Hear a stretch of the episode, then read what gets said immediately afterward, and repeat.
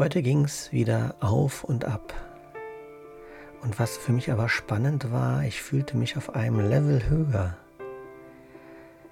Und ich hatte keine Angst vom totalen Absturz, weil wenn dann mal wieder so Zweifel, so komische Gedanken hochkamen, welche auch immer, kam mir sofort in Sinn zu sagen, nein, dir lasse ich keinen, Ra keinen Raum, ich vertraue auf den Heiligen Geist. Ich vertraue auf Gott.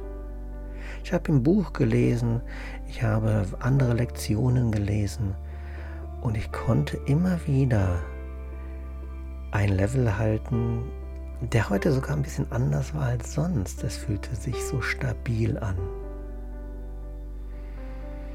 Es ist beruhigend zu spüren, dass ich nicht alleine bin, dass ihr dabei seid oder dass der Heilige Geist oder Jesus oder Jesus bei mir ist. Wie geht es dir damit? Welchen Zustand spürst du gerade jetzt? Wenn er vielleicht ein bisschen unruhig ist, dann öffne dein Herz.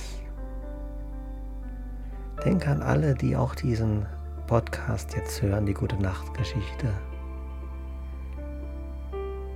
Denke an den Heiligen Geist. Denke an Jesus. Öffne dein Herz für uns. Öffne dein Herz für die Liebe und lass Frieden und Liebe einkehren. Denn Geister sind verbunden.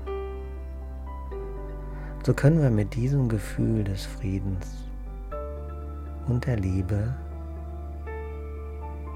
einschlafen. Ich wünsche dir eine friedvolle und wundervolle gute Nacht.